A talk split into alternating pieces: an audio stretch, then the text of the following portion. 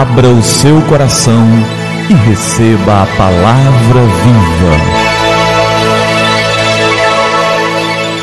Graça e paz da parte do nosso Senhor e Salvador Jesus Cristo. Eu sou o pastor Gilberto e quero te entregar a palavra viva. E o nosso tema de hoje é: Por que ir à igreja? Um frequentador de igreja escreveu para o editor de um jornal e reclamou que não fazia sentido ir à igreja todos os domingos. Eu tenho ido à igreja por 30 anos, ele escreveu. E durante esse tempo eu ouvi uns 3 mil sermões, mas por minha vida eu não consigo lembrar nenhum deles. Assim, eu penso que estou perdendo o meu tempo e pregadores estão desperdiçando o tempo deles pregando sermões. Essa carta iniciou uma grande controvérsia na coluna Cartas ao Editor. Para o prazer do editor e chefe do jornal, isso foi por semanas, recebendo e publicando cartas no assunto. Até que alguém escreveu esse argumento. Eu estou casado já há 30 anos.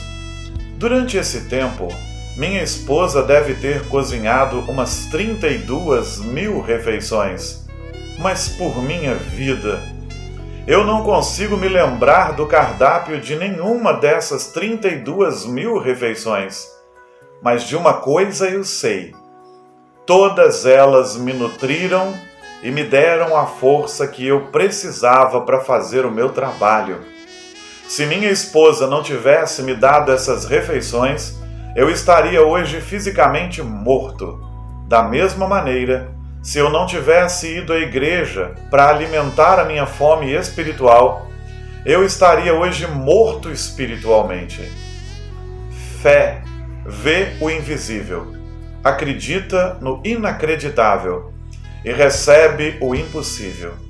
Graças a Deus por nossa nutrição física e espiritual.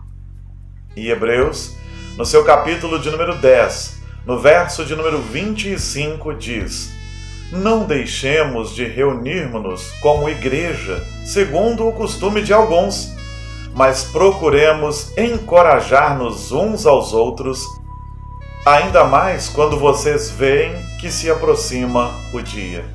É isso, queridos. A igreja é o lugar onde somos nutridos pela palavra, sustentados pela pregação, que é um meio de graça, pela oração, pelos sacramentos. A igreja é o lugar onde somos fortalecidos para viver nesse mundo.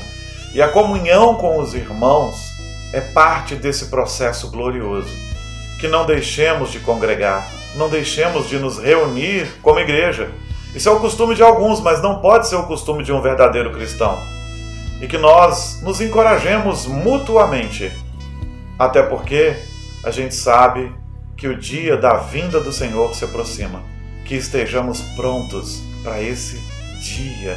E a igreja tem um papel muitíssimo especial em todo esse processo. Que Deus te dê nutrição física e espiritual todos os dias, que nunca te falte. Em nome de Jesus. Vamos orar? É tempo de falar com o Senhor do universo. Pai querido, obrigado pela igreja, que é um projeto do Senhor. Pai querido, obrigado pela igreja, que é o projeto do Senhor. Obrigado pelos nossos irmãos. Obrigado pelos nossos relacionamentos e até pelas lutas que enfrentamos nos nossos relacionamentos, porque elas nos moldam também. Deus querido, obrigado porque não nos tem faltado o alimento físico e nem o espiritual, que sabamos buscá-los com integridade, com avidez, com desejo mesmo de crescer física e espiritualmente. Que nunca falte a nenhum daqueles que nos ouve o alimento físico e o alimento espiritual. Que nos alegremos em ser igreja e em congregar numa igreja. E Deus querido, livra aqueles que nos ouvem de congregar numa igreja que não seja bíblica, onde a Bíblia não seja a única regra de fé e prática. Livra-os, Pai, e para que eles recebam um alimento sólido, doutrina sã e verdadeira, que eles procurem uma igreja bíblica, escriturística, centrada em Cristo Em nome de Jesus. Amém. Amém. E que a palavra viva transborde em seu coração.